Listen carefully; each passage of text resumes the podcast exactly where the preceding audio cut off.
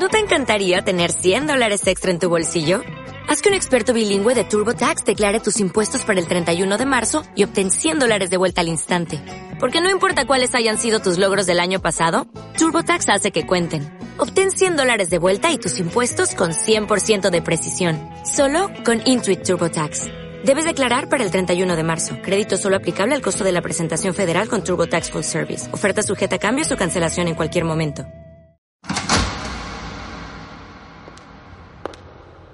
The category is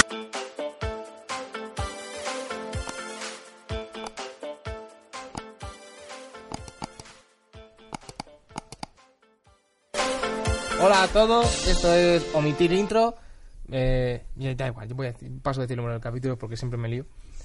Eh, el programa que te recomienda que ver las plataformas de, de streaming, el- o lo intentamos por lo menos. Soy Alberto Grau Pérez y aquí, como siempre, a mis lados tenemos a José Cabrera y a Lucía Guerro. ¿Qué tal, chicos? ¿Cómo estáis? Muy bien. Bien. Otra semana más, ¿eh? Yo, yo es que siempre voy a hacer este chiste. Lo siento. Hasta que... Y le, y le dejamos hacer el Le chiste. dejamos hacerlo. Que sea feliz.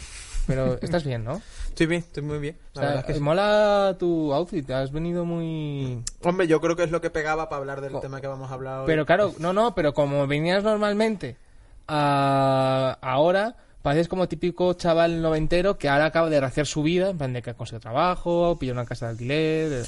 Vale, si los requisitos para rehacer mi vida es tener un buen trabajo y un buen piso de alquiler y tal, estoy en ello todavía. Que lo mi vida. pareces, que lo pareces, no te vengas muy arriba. Vale, bueno, pues aparentando se empieza a lo mejor. Bueno, y bueno, Fake it till you make it, baby. y bueno, tú viste Matrix hace poco, entiendo.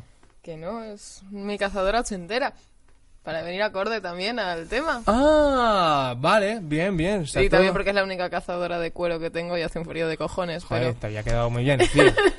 Pero nuestra, nuestra realidad socioeconómica al descubierto. Pero venga, va, vamos con el programa, con la serie de hoy, el tema tocho. The category is Pose. Eh, Es una serie que a mí me flipa, serie de HBO. Espérate, después metemos cabecera. Vale, Y entonces, ¿puedo ¿para repetirlo? Pose. Esto, lo- es claro, esto lo cortamos y tal. ¿Qué es Pose? Es una serie de HBO, HBO que, perdón, se me ha escapado la vena filme, que esto de la versión original, que, bueno, a mí personalmente me ha flipado. Sí que, bueno, a nivel narrativo, cinematográfico, pues es muy básica, pero los temas que trata el guion y tal me parece increíble. Es una serie que se mete en un mundo que yo creo que no se había explotado prácticamente nada, salvo en algún parte de documentales no mainstream y tal, que te cuentan el mundo de los ballrooms, o sea, mm, estas salas en las que organizan las que se organizaban bailes, sobre todo durante, o sea, se alargan el tiempo, pero no sobre todo durante los 80, en el que la comunidad trans latina y afroamericana eh, generan unas familias al ser minorías marginalizadas y echadas de, de tener la posibilidad de una familia y un círculo social normal o normativo, gen- se generan estas familias entre ellos en las que generan como generan otra vez eh, familias que son como grupos de competición de bailes, modelos, eh, poses y estas cosas. Y bueno, esto es como un poco el, la excusa, ¿no? Para, para hablarnos de todos estos personajes y de las relaciones entre ellos y sobre todo de ellos con su situación queer. ¿Y a ti qué te parece Pose? A mí me ha gustado mucho, me ha flipado la primera temporada muchísimo más que la segunda, pero tampoco sin menospreciar la segunda. Porque es verdad que la segunda a nivel de estructura me parece más aburrida, me parece más convencional y un poco más coñazo, pero se sigue metiendo en temas y en berenjenales que me apetece. O sea, me gusta que se metan y que hablen de esas cosas, como tú has dicho, que no ha sido algo tampoco que se haya comentado apenas en el, sobre todo en el audiovisual. Entonces yo a favor, a favorísimo de, de Pose. Sí, sí, sí. Y ya iremos hablando ahora. Hay más A quien le haya gustado Pose o Pose, o como cada uno lo diga, eh, le recomendaremos más cosillas. Claro, ¿creéis que más del tema. hay alguna... Claro, todo esto de a priori puede ser muy... a la- ¿Les ocurre como alguna referencia a la que pueda entrar eh, alguna serie comparativa o creo que es... No, a mí me parece súper rompedor y me ha resultado, no me considero una persona normativa en muchos sentidos, me ha, con- me ha resultado un auténtico eh, respiro, una serie que no te enseña que lo normal y lo único que existe en el universo es ser una persona cis hetero blanca. ¿Qué me? Existe gente fuera de eso y esta serie te lo trata como normal, no es la típica... se- Hablamos un poco de esto en Euforia, ¿no? Que, que lo positivo del personaje trans que hay es que su problema no es ser trans, sino que es una persona normal. Pues esto es así, solo que todos los personajes ya pasan de eso, que obviamente tienen conflictos derivados de esta identidad o de esta manera de haber lo que han tenido que vivir en su vida para llegar a este punto pero, pero el hecho de quedarte en ese mundillo y que no te pongan a estos personajes como un, un outsider del mundo normal, eh, me parece una pasada y de verdad un respiro, aparte de que me parece una serie muy responsable con el mensaje que lleva ya en el nivel de producción, o sea, es la serie en toda la historia que cuenta con más personajes transexuales en el casting. Aparte de que no me acuerdo exactamente las cifras, pero también en, en el equipo técnico, mm, creo que cuentan con como 120 entre casting y equipo técnico, 120 personas trans y unas 40 del colectivo LGTB que no son trans. Y me parece que cuando estás haciendo una serie con un cierto mensaje, a pesar de que el director es Ryan, Ryan Murphy, Ryan Murphy. que ha hecho siempre un cine bastante convencional, eh, ser coherente con lo que estás intentando transmitir en, en los niveles de producción me parece muy importante. A mí, además, eh, hay alguna hay alguna serie, eh, ¿verdad? Yo, por ejemplo, a lo mejor tú esta sí la has visto más o la controlas más, yo casi nada. Yo esto, lo- esta, había una serie que echaban en 4, cuando 4 empezó a emitir, de madrugada, esto que echaban en programa, ¿sabéis? Esto un programa que se llama Cuatro Esfera y esta, estas movidas que había cuando empezó 4 y tal, pues en- por esa época echaban también de madrugada una serie que se llamaba Queer as Folk, que yo esa no la controlo casi, vi algún capítulo suelto y tal.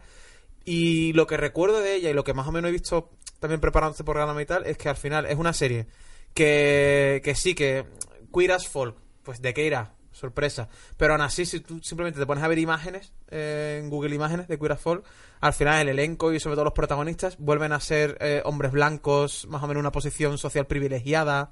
¿Sabes? O sea que al final también el valor que tiene Pose y hablamos de un valor ideológico que, como ya comentamos, creo que fue en Euphoria también, no es que la serie esté obligada, quiero decirte, ninguna serie ni ninguna peli está obligada a tener que dar un mensaje ni hacer de este mundo un lugar mejor, ¿vale? Yo creo que Partiendo de esa base- yo creo que todo el cine serie es, es político, de verdad. lo Claro, claro, no, no, no, no, no, claro, claro. idealista, no, pero- no me refiero, no me refiero a eso, o sea, sí, sí, por supuesto. Pinta intensito. Me refiero a, a que no mm, no tiene una serie, un mensaje, una serie, una peli no tiene la obligación de lanzar cierto tipo de mensaje o de luchar contra cosas que en realidad se tienen que luchar a lo mejor en otros campos de batalla Sí, más que en una serie. Eso no quiere decir que, o sea, todo es ideológico. Na- nada que, nada que, vamos, estoy totalmente de acuerdo. Pero, pero está muy, está muy guay, está muy bien eh, lo que tú has dicho, que de repente eh, esta serie se mete en unos berenjenales, eh, pero tres veces de grande como esta mesa, y normalmente sale muy ai- airosa, ¿sabes? Normalmente sale muy bien, y por poner si queréis, por ir metiéndonos en, en vereda, hay una trama de la primera temporada, una mini trama, en la que la protagonista blanca se empeña en que se quiere tomar por narices eh, copas en un bar, en un bar de ambiente. Ah, sí, sí, Claro, sí. sí. Y la, y la echan, no la dejan, ¿vale? Y ahí, por ejemplo, es. Me parece uno de los mensajes más tochos de la serie es. Fíjate que esta gente son gays, fíjate que esta gente son homosexuales. Pues aún así, tú y yo seguimos estando por debajo en la pirámide. ¿Sabes? Y creo que ahí, por ejemplo, en, esos dos o tres capítulos que dura esa trama y ya está, eh, resume un poco todo. Claro, que Para mí ahí- esa mini trama te resume Pose ideológicamente en ese sentido de fíjate lo jodido que estará y evidentemente estará jodido y pasará por muchas putadas eh, la gente homosexual y tal pues aún así esta peña eh, lo sigue teniendo más jodido sea pues tiene el estigma ya no solo de la sexualidad sino de la identidad de género del racismo del sabes como fíjate hasta cuántos niveles hasta, hasta qué punto podemos eh, dilatar el tema de los privilegios de la sabes de los prejuicios y tal. Y, y joder es Sí, verdad. No y- se me ocurre otra serie otra peli que te, te lo deje tan claro. Quizá Euforia o la, o la Claro, peli del pero de también de que es, muy- importa mucho con el, con el contexto. No sé si lo has, lo has dicho tú al principio, que es la en el qué contexto espaciotemporal se, Sí, esto se está sitúa. pasando en los 80 con todo el boom del SIDA. Claro. Cuando realmente mm, todavía no se, ni siquiera se tenía del todo claro. O sea, es cuando se empieza a tener claro cómo se transmite el SIDA. O sea, esto Claro. fue una epidemia. La gente cayó como moscas. ¿Y quién caía como moscas? Una minoría por la que las altas esferas no, no tenían ese interés. Y esto creo que en la serie lo muestra de una manera interesante, dentro de que es una desgracia y es real y tal y cual, eh, cómo cogen eso por bandera. Hmm. O sea, cómo... mm, Esa sensación, no, no me puedo poner en ese lugar, ni muchísimo menos, ¿no? Pero esa sensación de impotencia de nos estáis dejando morir. Hmm. Y como nos estáis dejando morir, no me voy a quedar a morirme en mi casa. Voy a dar por culo hasta que me muera, que sé que lo voy a hacer. Todo lo que pueda, que es la filosofía de muchos personajes. Hay muchos de los personajes protagonistas afectados por el SIDA. Y bueno, sobre todo la segunda temporada, la sala de funerales es uno de los sets que más, que más es, es como el Central Perk en Friends, claro, las salas funerales. que más. Sí, sí. Eh, me parece una valentía Sí, sí, sí. mm, tremenda y también me parece que está tratado un- con un toque de realismo y respeto. Tampoco hacen como, oh, aquí la parte lacrimógena de esto, no, no, es que lo exageren, o vamos, no. Nací en el 95. Yo creo que He nacido en una cosas. posición privilegiada en España. eh, no puedo Mm. identificarme, pero que Mm, me parece que lo intentan retratar de la manera más real y siempre desde, desde el valor. O sea, todos los personajes que salen en esta serie son luchadores. Hmm. Y tiene que ser muy cansado luchar todos los días. Sí. Vamos, una de las. Lo que tú comentabas de, el- del SIDA es el detonante de, de, de la serie, que Sí. es a la protagonista, le diagnostican el, el VIH, y se va hallando con otros personajes que te, te muestra también la realidad de un montón de, de, de, de- de chavales eh, que homosexuales que son. Eh, que les echan de sus propias casas, de sus, fa- sus propias familias, echan de su casa y se tienen que se encuentran con 17, 18, 19 años, de repente eh, tienen que encontrarse la vida porque es que su, su familia les odia. Y entonces en este contexto intentan encontrarse y, y encuentran un, Una familia. una familia, un refugio que es de eh, donde no sé, donde todos, claro, y la gran mayoría de todos han sido eh, repudiados por sus familias para llegar hasta ahí y lo que me y es un concepto que poca gente, yo no les desconocía por completo antes de la serie y era y me pareció in- increíble saber que existía el concepto de los de los vals, ¿no? Como, como se pronuncia bien, Sí, pero no, no, no sé Y la- y no sé y- exactamente en ¿Se llaman así? serían ¿Tienen un- bailes. ¿Tiene un nombre más, com- más completo o solo son No. Son como bailes, sí. Es que, claro.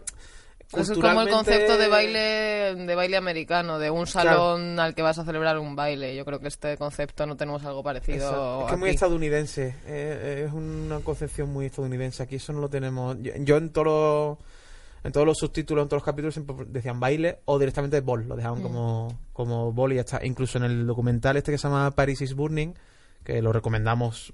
Está en... Incluso está en Netflix, si no me equivoco.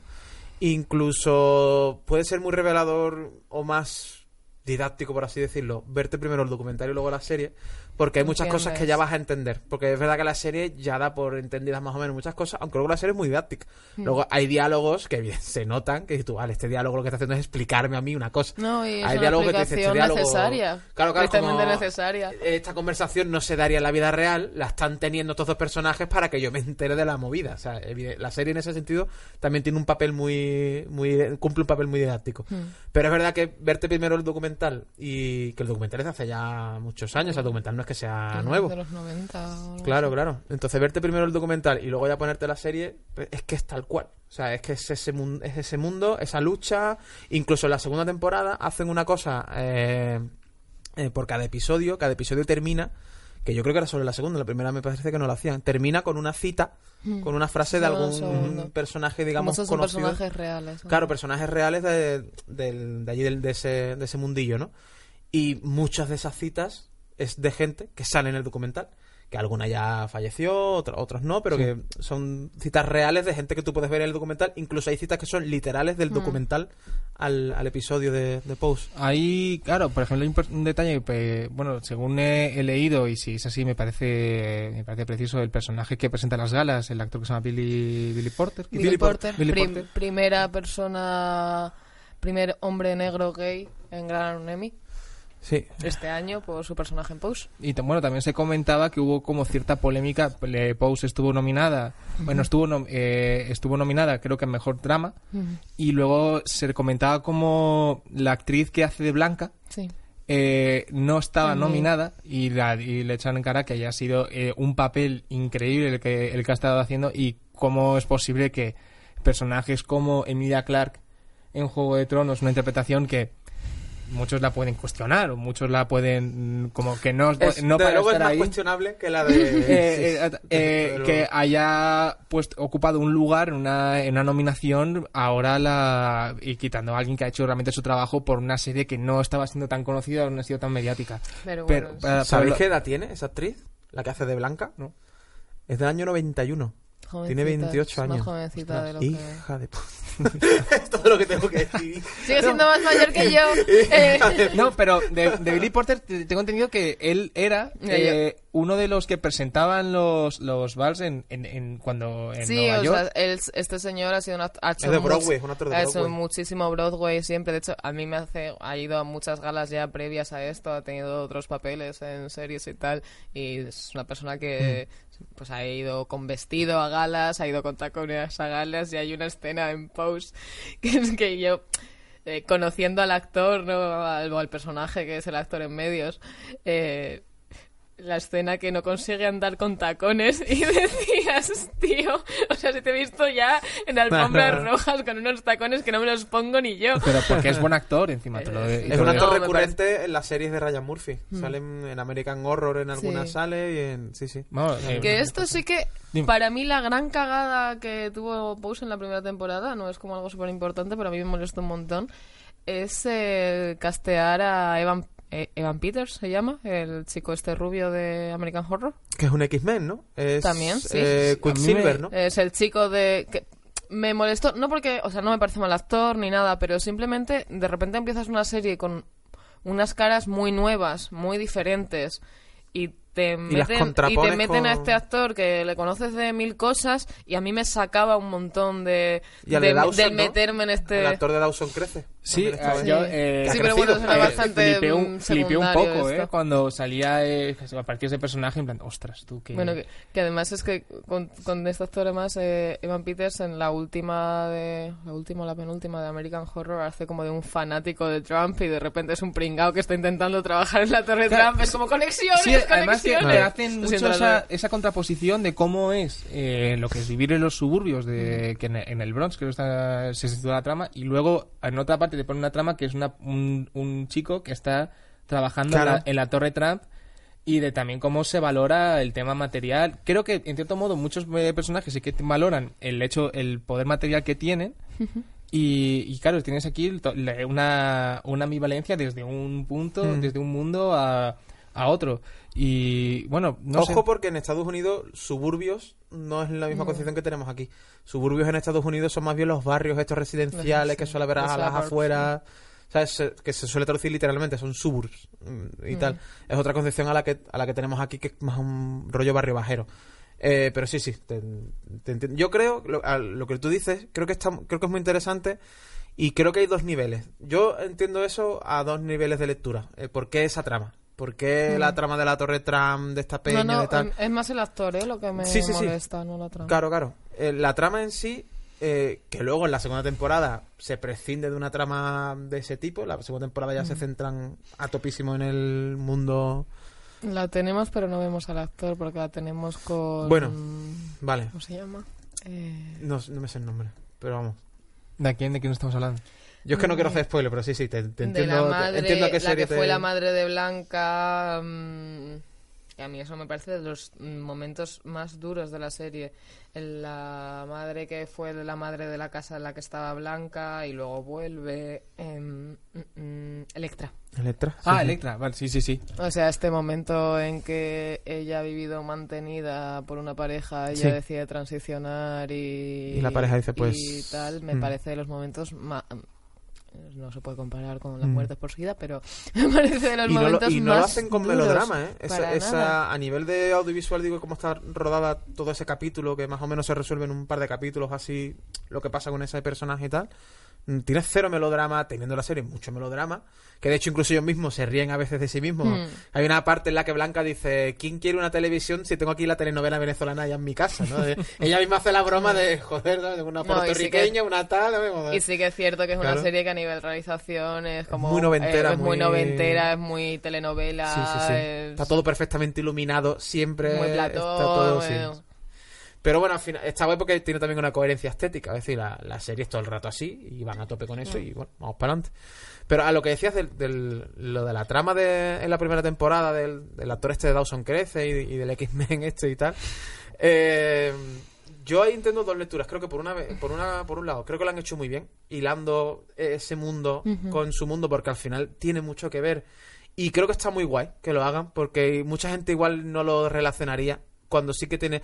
Porque hay este rollo de. No quiero abrir melones ni meterme en berenjenales, pero hay mucho prejuicio, por utilizar una palabra, con el tema de la, de la homofobia o, del machismo, de las agresiones y tal, de que parece que solo es una agresión o solo es homo- o- eh, homofobia cuando le revientas la cara a un tipo. Y es como no. Hay muchos niveles y muchas maneras de ejercer ese, digamos, esa posición de poder que tú tienes y ellos no. No se trata solo de que te vayas por ahí una noche a reventarle la cara a nadie. No estamos hablando de eso, que también se ve en la serie, que eso pasa. Sino, en- entonces creo que esa trama pone en valor eso también. Es decir, no, mira cómo esta peña, que tú te- a lo mejor te pensarías que ellos estaban ahí en su mundo y ellos en su mundo, de repente ves que no, que aquí también hay una opresión muy tocha.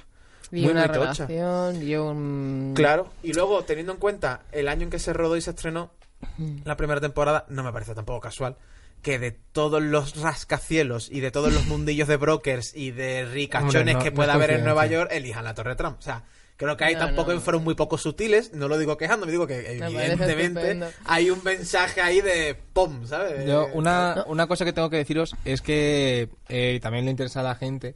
Eh, Pose es de HBO eh, y está, está en Netflix, pero Netflix solo tiene la primera temporada. HBO tiene las dos. Yo me vi, eh, pensé que solo estaba en Netflix. Ah, Porque así- la segunda es de este verano, justo. de Sí. Entonces todavía estarán ahí. Y. Ups.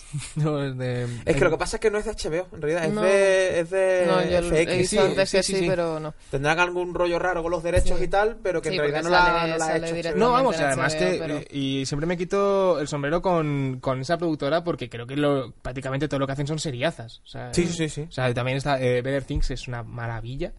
Eh, bueno, o sea, si mola animación Archer, eh, Louis, eh, todo, todo lo que hace, a mí todo lo que hace F- eh, FX me parece que es, que, es- que es genial. Hombre, pe- tendrán su patinaje en alguna parte, pero tú. tienen un catálogo increíble. Yo, de Ryan, de Ryan Murphy, que es que no nos vamos a dilatar mucho hablando de Ryan Murphy, que es bueno es el típico showrunner, productor, guionista, que Hay está. mil cosas. Que está, vamos, de- Pero me, sorprendió que se metiese en este berenjenal, ¿eh? Bueno, él también estaba Mm. detrás de Glee, Sí. de Sí. Nipantak, de Otuk, o no sé cómo se. Es- de cómo hecho, es- Ahora la última que ha sonado más o menos fuerte en Netflix es de Politician, también es de, de Sí, él. que solo con, como detalle, es el único, la única persona que he visto en, en Netflix que si te pones en su... Te, met- te pones a ver la serie, te suele poner lo de, de los capítulos, el idioma y tal, te pone más cosas sobre, Claro. sobre, sobre el creador.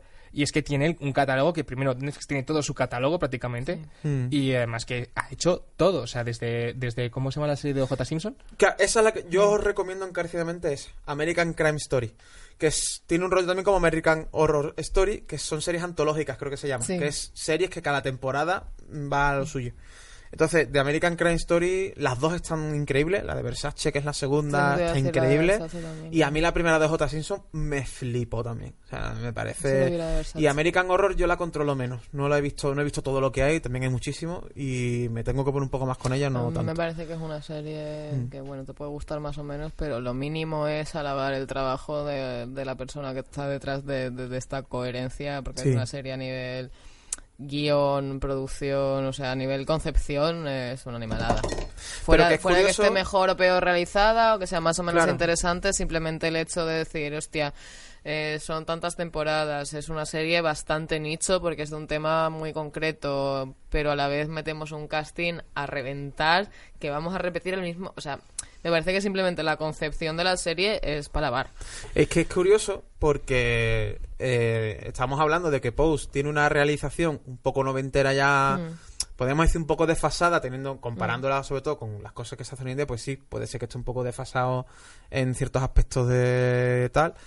Eh, pero es que es curioso que American Horror Story también. Quiero decir, y no son Sí, dos series que tengan nada que ver, pero como American Horror Story, sobre Bueno, todo yo me acuerdo de la primera temporada, la de la casa, la de la casa encantada, creo que era la primera. sí. La de la primera de la casa tú la ves y es de 2006, 2007, ¿no? Sería la primera.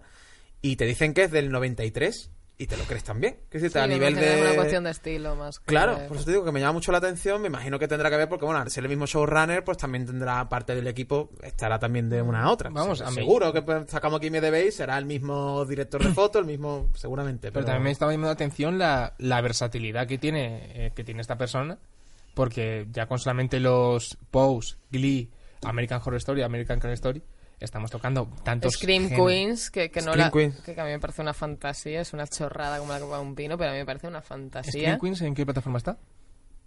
Sí.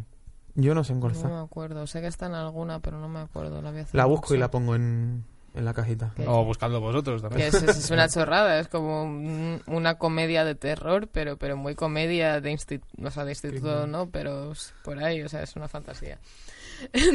Esto casi, ca- casi cabría en la Deep Web, pero no. No sé, a mí me parece que tiene una serie con unos personajes tan entrañables. Sí que creo que lo que decías antes es verdad. La primera temporada me parece mucho más fuerte que la segunda en muchos sentidos. La segunda ya cae en algunas cosas como demasiado lacrimógenas, un poco noveleras y tal. Y pero- algunas tramas pero de relleno que terminas de ver el capítulo y tú, me acabo de tragar Pero es media que- hora de... Te las ves porque solo con una primera temporada, o sea, pocas series creo que consiguen que con solo una primera temporada le tengas tanto cariño a tantos personajes, no una protagonista, a, a una serie de personajes corales, o sea, le tienes tanto cariño y Mm. a todos estos personajes que te ves la segunda simplemente por esta cosa de, de a ver cómo le va la vida. o sea, aunque no te esté gustando tanto la, tanto la serie, aparte de que yo soy muy muy fan de la relación de Angel y Papi. Claro, tú me dijiste que a ti, tú estás a tope con un Angel. Yo, decirte, en tope con Angel. Yo- yo me caso con ella mañana. yo Blanca. Yo- o sea, me gustan, to- me gustan todas y todos, pero a mí mi personaje mm, Blanca. o sea, me parece tan Que bueno, Eh, es- esto sí que es interesante que la actriz, In- In- no sé cómo se pronuncia, India, se escribe Moore, Mm. la actriz que hace de Angel, fue casteada para, para el personaje de Blanca y la pasaron al de Angel Mm. porque no les encajaba y tal, y a ella el de Angel no le gustaba nada porque no quería hacer el personaje de, de la guapa. Y bueno, sí que para todos los que mm, les haya o nos haya pillado un poco desubicados todo este tema, me parece que seguir a esta actriz en redes sociales es algo espectacular. Es una mujer que es muy activista con, con estos temas, sin ningún tipo de explicación ni de mirar por encima del hombro. Y vamos, yo simplemente he aprendido mucho y me parece muy interesante leer lo que, lo que esta chica comparte. Guay. ¿Cómo se llama la actriz, has dicho? India Moore. India Moore. No sé cómo se pronuncia su nombre. Se escribe India No, con, vamos, yo también con te- Y. mi, mi personaje favorito de, de la primera temporada también. Y también de- a mí y Electra te- me caía muy mal. Entonces, Pues Electra, es que tiene esa capacidad la serie de que incluso el personaje que tú crees que Luego mola y luego, Luego todos, mola. tienen- luego todos son bonitos al final, porque incluso Candy y la, y la otra el, que tienen- el personaje de al final Candy también te molan. se escribió, lo he leído esta tarde, se escribió para Candy, o sea, se- eh, ella fue al casting, no para Blanca tal cual, no la cogieron y a Ryan Murphy le gustó tanto su interpretación que se inventó el personaje de Candy para ella. ¡Ostras! Y esto es real. Pues es un personaje que sobre todo en la segunda temporada segunda. lo hacen muy odioso en según qué parte de la temporada, pero en realidad en realidad también está guay. O sea, en realidad tampoco la odias, simplemente No, y bueno. a mí lo que más mm, me perturba de la segunda temporada, o sea, a ver, creo que la primera estaba muy centrada en el SIDA y tal, y que, que, que, bueno, tampoco puede estar, perdón, tampoco está tan pasado, pero sobre todo en la segunda hay cosas que dices, eh, esto se supone que está ambientado en los 90. ¿Alguien me explica lo que ha cambiado de los 90 ahora? Claro, es que eso es un tema me, me parece, o sea, a mí de verdad Es que me, parecía un tema acojonante. Con el SIDA en concreto no, aunque sí que creo que es real que para la sociedad de hoy en día los condones existen para no tener bebés y ya. Mm. O sea, creo que, que esta serie también ha educado mucho en ese sentido, pero sobre todo con el tema de las agresiones y tal, de verdad que había momentos en la segunda temporada que decías, eh, ¿cuántas mujeres trans han muerto este año? Pues en un capítulo de la segunda temporada por 20 mínimo en Estados Unidos. En un capítulo de la segunda temporada decían que desde 2016 hasta cuando rodaron ese capítulo, que sería este año o el anterior, más de mil eh, mujeres trans. Eh, pero eso es muy, es muy La guay. segunda temporada me parece mucho más actual, o sea, está como menos ambientada en un momento concreto, es más general, eh, pero es Mm. Yo creo que la segunda temporada, y esto, bueno, voy a utilizar esta palabra porque no se me ocurre otra, pero no lo digo en plan despectivo. La segunda temporada es como más panfletera. Es más de. Eh, queremos Sí. reivindicar esto, queremos reivindicar esto, queremos reivindicar, ¿sabes? Mientras que la primera sí. más o menos te lo hila todo y te lo va más o menos mezclando todo y la serie va avanzando. La segunda es como se nota mucho que este capítulo va de este tema, este capítulo va de este otro tema. Sí, sí, sí. Y es más evidente y es más, digamos, más claro todo. No lo digo en plan lo que, despectivo, digo que y lo que estructuralmente al así. producto porque es de... más- A nivel de ritmo, para mí se resiente más la Sí. serie. Más que de ritmo, bueno, sí, de ritmo y de interés. Más allá de lo ideológico, de interés puramente de engancharte De- a una de- serie. Sí, de los personajes, Se de qué les resiente, va a pasar, se resiente. resiente, claramente. Sí, sí. Pero quería decir, al hilo que tú has dicho de. Joder, ¿en qué año estamos? No sé qué tal. Hay una cosa que, que te pasa viendo viendo posts y también te pasa cuando te interesas por estos temas y, y lees o, o sigues a gente y tal. Que te das cuenta de que mm, hay ciertos países y comparándolos con España en los que todavía estamos muy por detrás en este tipo de, de luchas y de movimiento. Quiero decirte, esta peña, eh, y se nota viendo el, el Paris is Burning, el documental, esta peña estaba luchando por cosas en los 60 y los 70 que aquí ni soñábamos. De hecho, ahora estamos empezando a arañar el, Sí, pero- ciertos debates que pero- allí se llevan teniendo, no es que estén superados, pero que allí se llevan teniendo dos décadas o tres décadas los debates que aquí estamos empezando a tener. ¿Sabes? Y es como, hostia.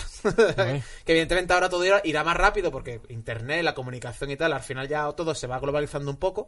Pero que es como, hostia, es que ves a esta gente haciendo documentales y reivindicando movidas y haciendo comunidades de ciertos Bueno, yo creo que- colectivos yo con creo los que que eso aquí también lo ha habido, todavía ¿eh? soñamos. ¿sabes? Yo creo que eso también lo ha habido. Una cosa es que te saquen una serie de HBO y de repente el movimiento LGTBI de Nueva York parezca que lleva siendo la hostia. O sea, creo que eso también lo ha habido. Como en- San Francisco, nivel- que también hay documentales. Eso, una tam- semana- eso lo ha sí, sí. habido a nivel internacional. Otra cosa es que ya a nivel legal o político, pues funcionen las cosas. Pero Hmm. creo que esta conciencia existe desde hace mucho tiempo y claro. que es ahora cuando se está facilitando, pues lo que comentas, el llegar a verla. Eh, me está preocupando un poco esta imagen que estamos dando porque yo cuando me pongo intensa soy muy pesada.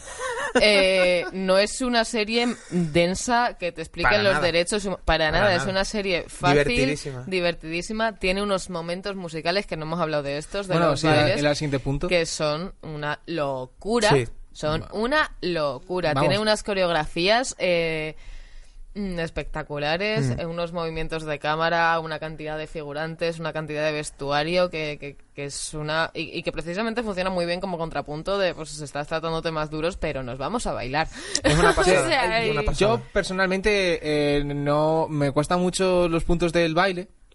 O sea, en general con las cosas del baile, cuando salen tal, porque es que eh, no entiendo nada. no entiendo. O sea, A mí es que me gustan mucho el- el- los musicales. me No, o sea, flipan. es, no, quiero Me decir, eh, me- soy idiota, pero el eh, por ejemplo, es, hay momentos en los que, claro, estas, estas casas compiten por llevarse unos trofeos de 5 metros. Claro. que dice- el cliché americano de que el trofeo cuanto más grande mejor, ¿no? es Aquí es una medallita y para adelante. Está muy guay. En la serie No. más o menos te van explicando poco a poco claro, por qué es tan importante y tan significativo. Y en el documental, sobre todo, te lo dicen Pero, tal cual. pero claro, voy a que cuando hay una, hay una pelea de baile y dos personajes se ponen a bailar y la gente que lo está celebrando, yo no sé quién va ganando. Yo no sé, yo no sé quién va ganando. quién va- no, no me entero. Y la gente, oh, es increíble lo que ha hecho. Yo, ¿pero qué ha hecho? ¿Qué, qué, capaz? ¿Qué, La- qué me he perdido? Ya que serás tú, Alberto, ya que serás tú. No, no, no, ojalá, ojalá. No sé en qué capítulo fue que dijimos que eh, tanto drama y tanta intensidad eh, probablemente para el espectador sería insoportable si no le metes de vez en cuando un contrapunto de esta frase que yo le escuché a Sornosa, no sé si es de ella, a una cómica, de lo guay de la comedia es que puedes decir cosas que en otro registro la gente te pegaría por decírselo, ¿sabes? En plan, o directamente le resultarías insoportable, pero utilizas el registro de la comedia para decir verdades muy incómodas, ¿no? Y Pose está muy guay ese contrapunto de que de repente la serie tiene su melodrama de un capítulo, pongamos, dura 40 minutos. Pues te vas metiendo escenitas de 5 minutos de, ay, ¿qué ha pasado? Que este salió con no sé quién, ay, qué lástima, ay, no, se ha muerto no sé qué, melodrama, pum, pum, pum, pum, y de repente corte. Que además es muy televisiva en ese sentido de la serie. Se nota que ahí había publicidad, pero eh, ya en Netflix no hay. De fundido a negro que dura 10 minutos el fundido a negro entre una escena y otra, ¿sabes? Como, Dios mío. Eh, y de repente, ¡pum! Estamos bailando. Y ahora la categoría es Sí, eh, sí, el ahora- espacio exterior. Y ahora lo único que nos importa además es ser Claro. los más guays y ganar a la otra casa y tal, que... Y ellos mismos lo que te explican es, que tiene que ver también un poco con esto que acabo de decir, de, es que si no esto sería insoportable. Ellos mismos te lo explican también con eso, diciendo, es que eh, tú quieres hacer tu vida normal, o sea, tú no quieres que tu vida sea, tú no quieres que tu vida consista en ser trans, tú quieres que tú eres tú, y vale, eres trans, pero tú quieres a lo mejor ser mm, eh, bailarín. O, o quieres ser ejecutiva, o quieres ser, pero no, tú eres trans, y punto. Y parece que no puede ser nada más. Pues entonces, en esos bailes, en esos entornos, ellos dan rienda suelta a lo que el mundo real todo el rato me está negando. Pues aquí juego a pasármelo Eso, bien claro, y, a, y a hacer es eso. el mensaje que te van que, te- que, que se repite y es creo que además de hecho creo que lo decía Electra porque claro hay una Electra era el personaje es más dominante en este mundillo eh, y a medida que avanza la serie pues se le va disputando su, su potestad dentro y entonces claro lo que hablaba ella era de eh, este es nuestro mundo o sea, eh, de puertas fuera de fuera puede ser lo que sea, pero este es nuestro mundo. Aquí es donde somos todos iguales. Aquí es estamos Sí. aquí, no hay no hay nada.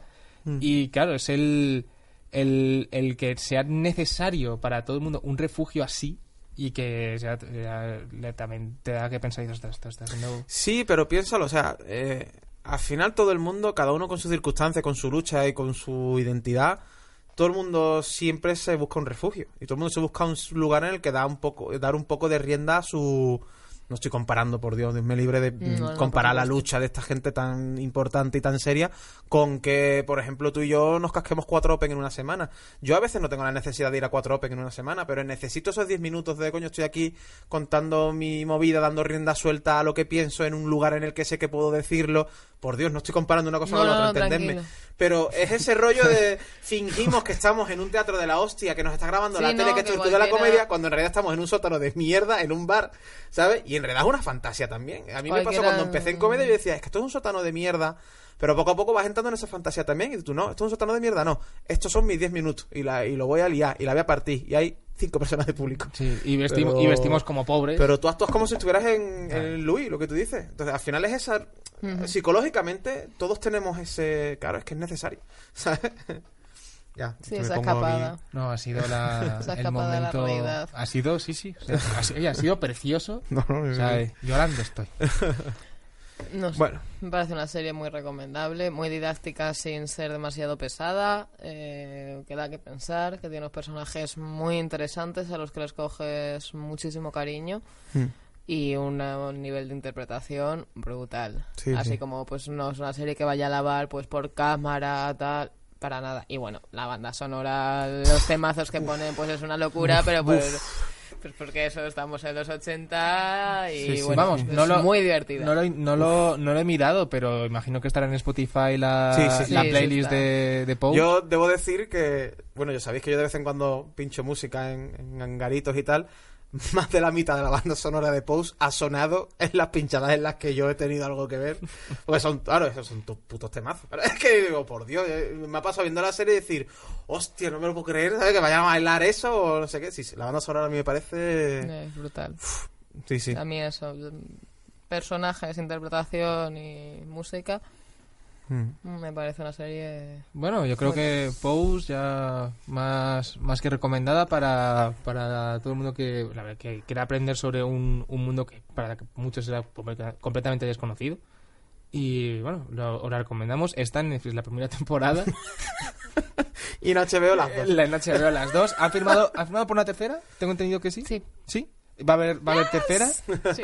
Y yo creo que de aquí termina el tema tocho. Digo. Y ahora vamos a. Vamos de lo mejor de lo mejor de lo que tienen las plataformas. Ahora vamos a. Vete tú a saber qué de las plataformas. Esto es la Deep Web. No, no creáis, va a molar. Eh, vale, hoy es medio bien y rapidito, que al final nos hemos enrollado y tal. Eh, es medio. Lo que voy a traer esta semana es medio Deep Web, medio debatito. Y ya veremos si nos sale aquí una sección recurrente. Que a mí me apetece. Hombre.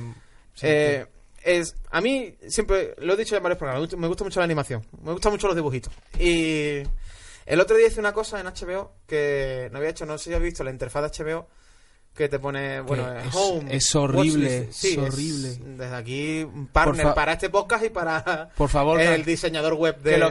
No, tengo- no, esto hay que decirlo. O sea, los de eh, quien hace las listas HBO, o sea, que, que- a- ¿de qué va? O sea, no- Yo de momento me conformo con que en HBO, de momento, yo, yo ahora mismo solamente, o sea, no me mete en el diseño de producto de HBO. No, pero- Probablemente haya gente que so- sepa más no, que yo so- de esto. Solo, solo decir esto. Cuando salió Juego de Tronos, para el tema de darle promoción, decían, voy a, vamos a hacer listas de qué series ve eh, John Nieve, o qué series ve El Rey de la Noche. De Left, de Leftovers estaba en las series que ve El Rey de la Noche. La neta, no mierda, tío. Pero, ¿qué yo estás diciendo? soy feliz si HBO me deja pausar o reanudar los capítulos dándole espacio. A mí no me deja.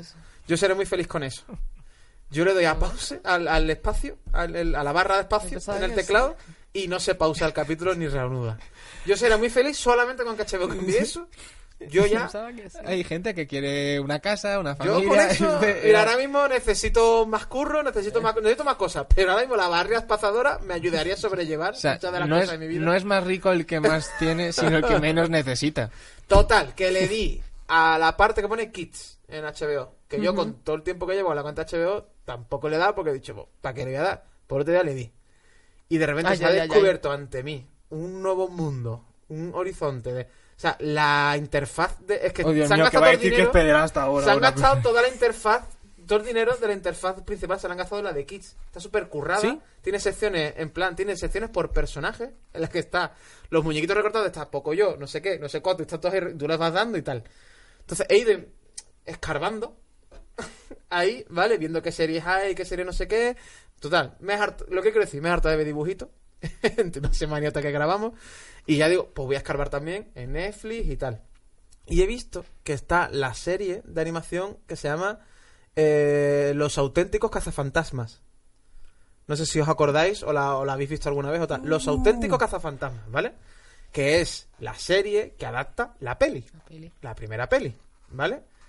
Vale, ¿por qué se llama Los auténticos cazafantasmas? Y esto a lo mejor de aquí hay mucha peña que ya lo sabrá, seguro. ¿Por qué se llama Los auténticos cazafantasmas? Porque Tira, tira. la peli de los cazafantasmas es del año 84, la primera.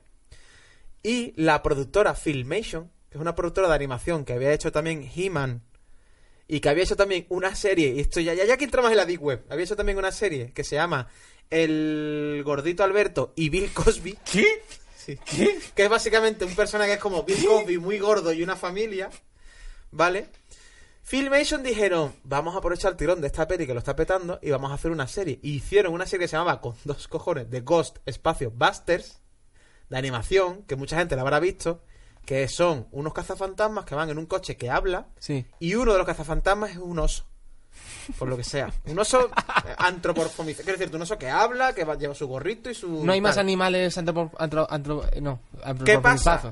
Pues. no, bueno, No, no. no. Eh, es eh, del 86 la serie. Claro, cuando quisieron los de no sé qué productor era, Warner o no sé cuál era, la de la, la peli de los cazafantasmas, dijeron. Eh, ¿Qué? claro, tuvieron. Vamos a hacer nosotros la serie. Que todos sean osos. Le tuvieron que poner The Real Ghostbuster. en plan, fuck you. ¿Sabes? De, pero ¿esto qué es?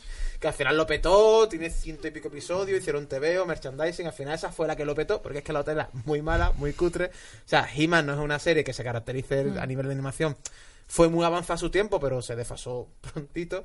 Y esta serie, hecha muchos años después, mantenía más o menos el mismo tipo que He-Man. Entonces, no aguantó. Por lo que sea, los niños de los 80 no, no lo, y de los 90 no lo petó tanto como. Entonces, investigando más de estas, de estas movidas. Series de animación que estén basadas en, en películas o en series que lo han petado en la vida real. De los cazafantasmas, hicieron años después otra serie que se llama Extreme Ghostbusters, que yo esa el flipé, que tiene el rollo este de animación de Nickelodeon, de esta así como ya que empezaron a utilizar ordenador y tal, que era el relevo, eran los cazafantasmas, ya eran viejos, Solo se quedaba el rubio, no me acuerdo cómo, que por desgracia creo que es el que se murió, el actor de verdad, de las gafitas y la secretaria y tal de, de ellos. Y metieron a cuatro cazafantasmas nuevos. Metieron a una, a una mujer, metieron a, a, otro, a otros dos y metieron a un ex, de, a ex atleta en silla de ruedas como cazafantasma. Entonces en esta serie era pues, ese equipo, iba nota en silla de ruedas, cazan los fantasmas. Pues otra serie. Yo esto lo he visto de Sí, sí, pequeña. sí, sí. Extreme Ghostbusters Yo se esto lo llama. he Es de la pequeña. hostia. y Tiene capítulos. De verdad, esa serie aguanta muy bien el tipo. Todo eso está en HBO. Eh, no, en la que está es de Real Ghostbusters. Vale. La clásica. No sé si en HBO o en Netflix. En HBO o Netflix, luego lo busco y lo, pongo, lo pondré en YouTube. Está la de The Real Ghostbusters. Está. Pero yo estoy, para que la gente que quiera escarbar más, que Es sepa caro, que ¿eh? hay mandanga. Que si no está en Netflix o en HBO, debería estar en tarde o temprano. O, o que la peña se lo busque como pueda. Y luego, más series míticas ya, por ir rapidito, ¿vale? Que están basadas en series que tú no te puedes creer que hayan hecho una serie de dibujitos de esto. De Ace Ventura hicieron una serie de dibujitos. Ah, sí, sí. De la máscara. Sí, Sí. también. Que ale- creo que estaba hecho por el mismo estudio, entonces había capítulos en los que se juntaban. Y estaban Ace Ventura y la máscara. Es la misma que era como, ¿cuántos Jim Carreys puedes aguantar en la misma a la vez? Los, los que haga falta. Los Yo que haga pocos. falta. De dos Yo tontos muy tontos, también hicieron serie. De dos tontos Ah, muy no tontos, sabía. también. Y también el mismo rollo de, de Ventura. De Cariño encogido a los niños. Sí, también hay sí. serie de dibujitos. Sí ¿En serio? De Regreso al pequeña. Futuro. De Regreso al Futuro, la serie de dibujitos está ambientada después de la tercera peli. Entonces, los protas de la peli son Doc y su familia. Son Doc con la, con la que se lía la tercera peli y, lo- y los niños que tienen y tal. Y esa, por ahí, a volar. O sea, ¿habéis Eh, visto lo Estoy al de en Regreso al Futuro 3 el- lo que se les coló? Que de repente cuando está Doc presentando a toda su familia ves como el Ah, el- niño un niño que está el ahí. niño que está ahí este es Julio y este es Verne pues está Verne señalando a, a la novia de Marty eh, la entrepierna en plan de, eh tú mira y ahora está ahí, pero, pero, pero ¿qué es esto? ¿Cuándo ¿Nadie, nadie ha visto en edición o qué? Miradlo, o sea, está... Bueno, es mitiquísimo Series eso. de dibujitos locas. Perdona. De Teen Wolf, la de Michael J. Fox, ¿no? Creo Sí, que era. sí, de sí, Conan, también había unos dibujitos. Que además todo era mítico que había un personaje que dibujaba en la arena, en el sol, unos símbolos y esa era su magia. Dibujaba en la arena y según lo que dibujara, pues hacía una, una magia. Entonces, de pequeño en el colegio, cuando todo el mundo jugaba a Conan, todo el mundo quería hacer ese, el de dibujar la arena, porque al final era el único que hacía algo útil. Luego- los demás era un tipo muy fuerte Bueno, la, que la se lo reventaba. La alquimia, eso llegó después Full De Metal. Alchemist y tiró, y tiró para adelante. Full Metal tiene un rollo. Loca Academia de Policía también tiene su serie de, de dibujitos. Karate Kid. Aquí viene ya otra otra de mis referencias que sabéis de, de Deep Web. Mr. T. Wow. Hay una serie que es Mr. T. De Mr. del Sí, sí, sí, sí, Pues sí. ya está. Aquí, que cada uno busque quien quiera de verdad. Todo está en YouTube, también las intros de todas Yo, series. yo la que tengo que aportar de, de todo este, de este universo tal, a una serie que a mí me flipaba cuando era pequeño y no la encuentro por ninguna parte, estoy deseando que llegue Disney Plus a ver si la traen, eh, las, las aventuras de Jackie Chan. Ah, sí, sí, sí, sí, ¡Qué locura Es que era y- esa! y- Karate Alien- Kid. Karate Kid también tuvo su serie con Miyagi, con Danny San. Y, a- y Sí, sí, Alien, sí. o sea, no es de personas, ¿eh? pero siempre es una duda que me lleva persiguiendo muchos años. ¿Os acordáis de una serie de dibujos animados que eran unos bebés que cagaban apestosamente Sí. y salían... dis- ¿Cómo se llamaba esa serie? Los Mega Babies. Los Mega Nunca la he vuelto a encontrar. Los Me Mega Bebés. muy feliz. La siguiente sección voy a hablar de los mega bebés. Por favor, Venga. Es me haría muy que feliz. tiene, tiene intrínculo los mega bebés. Los mega bebés es del creador. Bueno, para la siguiente sección, Venga. especial el Mega creador de los bebés. mega bebés. Por Va- favor. Vas a flipar. Me haría súper feliz. Vas a flipar. Eh, Robocop también tuvo su serie de dibujitos animados. Beetlejuice. Ah, Eh, sí, me acuerdo. Beetlejuice, que esa- yo creo que de las que hemos citado por ahora, Beetlejuice es de las más top. eh, y además aguanta muy bien el tipo. Jumanji tiene su serie de. Sí, es verdad. Que Men me- in Black, también muy guay. La de Men in Black está muy guay. Que- Pero la- claro, la de Yumanji, me acuerdo que era. Jumanji de- que era, claro, de repente que un chaval está en el mundo de Yumanji. O sea, está dentro de la jungla. Sí, sí, la de Claro. la serie de Jumanji es como que Robin Williams nunca ha salido Claro. de... Y yo me acuerdo verlo de pequeño Putada. y la angustia que me da, en plan, Claro, madre mía, cómo me dejan a mí en la jungla, cómo lo que voy a hacer. Mira, termino, me quedan, me quedan tres y ya, ya tenemos Rambo, Godzilla la americana, tiene Sí, su me acuerdo. Clerks, hicieron una miniserie del, De Kevin se- Smith. con- Kevin Smith. Solo duró seis episodios, porque por lo visto era la puta peste. De hecho, de esos seis, solo se emitieron dos y los otros cuatro te los tienes que buscar en DVD o lo que sea, porque era tan mala que al segundo episodio dijeron hasta aquí. La tienda de los horrores, la de la planta, también Ah, tiene sí, serie de sí, dibujitos. Y, por supuesto, la pantera rosa. Que la pantera Claro, rosa claro. no es la. O sea, para muchos, para mí, vamos, yo no me hacía quedar aquí el guay. Para mí, la pantera rosa era los dibujitos animados. dibujitos. Hasta que en un momento en tu vida descubres que no, que los dibujitos animados eran las intros de las pelis, que luego le hicieron la serie. Y, y ya está. Y ya con esto, que aunque suene pedante, eh, No, acaba. mi- miradla, que si, si miras Pantera Rosa, miraros las de Peter Sellers, las primeras. Las de Steve Martin Mm. están bien, Steve Martin yo le, le quiero muchísimo, pero es que las de Peter Sellers eran brutales. Y bueno, ostras. Y listo. joder. Y la de, es que la de Jackie Chan, es que me acuerdo, me, me, Chan, me sí, ca- sí, sí. me cambió la vida. Yo, pero, pero increíble. O sea, me, yo quería, me vi películas de Jackie Chan, o sea, igual era tal, que era muy pequeño. Y, y no, me decepcionó Para el completamente la próximo episodio voy a hacer eh, lo de los mega bebés. Y uh, si queréis también hago otro mini sección especialito de una serie que además mm, he visto que la van a poner en Disney Plus, Gárgolas. Por favor. Claro, especial Gárgolas, que también tengo mucha mandanga que contar de esa serie. Que soy muy friki, es que me gusta mucho la animación y lo... Bueno, te- sí, tendremos que hablar de todo el catálogo que se viene de Disney Plus. Habrá- creo que en el próximo programa podemos dedicar un poco a hacer el catálogo de Disney Plus. Y porque también hay muchísimo. Hay, hay muchísimo de lo que hablar. Pues eso. Y entonces, bueno, eh, terminamos Deep Web. Eh, ¿Os parece que miremos qué hay en, Ay, hay en la caja? ay, ay, ay. ay. ¿Sí? Venga, uno rapidito. Venga. Uno rapidito. Esto es la caja de 250. Me flipa la cabecera de la caja de 250. La caja de 250. La caja de 250. Uno rapidito que al final se nos ha ido Sí, la olla. Se ¿no? nos ha ido la olla. Me he puesto a hablar de mi amor por Pose y yo se he quitado el tiempo, chicos. Bueno, venga, vamos. un crow, como, claro, las secciones, explicarlo, nos dicen un posible crossover de dos películas random y tenemos que intentar de hilarlas como podamos. Pues aquí tengo Filadelfia, Hostia, que a propósito. Hostias. fila, fila, Esto no está planeado, pero lo prometemos. juro por Dios que... espérate la otra, eh. Filadelfia con malditos bastardos. Hostia, tío. No sé quién la puso.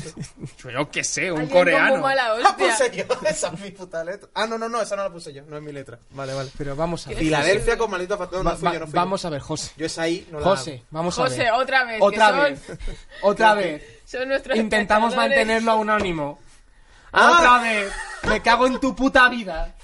Pues ahora, cogemos otra. Esto se corta. No me he dado, no me he dado cuenta, chaval. Perdón. Madre mía, el ego del cómico. Esto lo he Espera, hecho yo, pasa esto a lo he mí, hecho yo. pasa a mí, pasa a mí, pasa a mí. Y dale. Habla. Espera, Pa- habla para que se vaya a ti. vale. A ver, Que si no, luego no puedo. está la caja. Y la caja está, tenemos que explicar lo que es. La gente nos envía sus crossovers, que es unidad de dos películas, y nosotros tenemos que encargarnos de hilarlo como podamos. Entonces, la gente nos envía, a ver, espera. Hostia, está... tengo, tengo curiosidad. Un, ¿Cómo será un crossover, chicos? De solo en casa y La Roca. Solo en casa- La roca es la de, Michael la de. Nicolas Cage. y Sin- Sean Connery. No he visto Solo en casa y la roca. Es- Oh. Vale. Así que te toca a ti, José. Pues el crossover es eh, solo, solo, solo en casa. Solo en casa cambia a los dos, la- a los dos ladrones, a Joe Pesci y al, y al otro, por Sean Connery y Nicolas Cage, que tienen que atacar la casa de Macaulay Culkin, por lo que sea. Es muy atacable esa casa también, ¿eh? Es la hostia de grande. Y lo que pasa que en vez de entrar con una palanca y tal, pues Nicolas Cage derriba la puta puerta de una patada, luego Sean Connery entra con unas gafas de visión nocturna mientras Macaulay Culkin está dormido y la película dura una hora menos que la original. Yo, es, es de Michael Bay la película, ¿no? Sí, y al final todo explota. Claro, la escena número uno, la casa explota, tomar por culo. Era de- Yo creo que la, la, en serio, la, la escena en la que Macaulay Culkin se tira por la nieve, pues cuando, ¿no? Hay una parte que él, no, que va como él patinando por un lago así de hielo, que va huyendo porque ha robado algo en una tienda, pues al final cuando llega que se choca con algo, hace, se choca y hace... Y la vida de Macaulay Culkin hubiera sido mucho más fácil. ¿Cómo tiene que ser tu vida para que un ataque nuclear a tu casa diga, bueno, la mejor, en- con retrospectiva ha mejorado? Pues nada, chicos, muchas Ay. gracias por otro capítulo. O sea, es enviándonos más crossovers, por favor, porque si nos están... Se nos están acabando se los se crossovers están- de la caja, o Es sea que... que- por favor comentad en redes qué películas queréis que mezclemos. Lo iremos haciendo, lo iremos haciendo mejor. Adiós.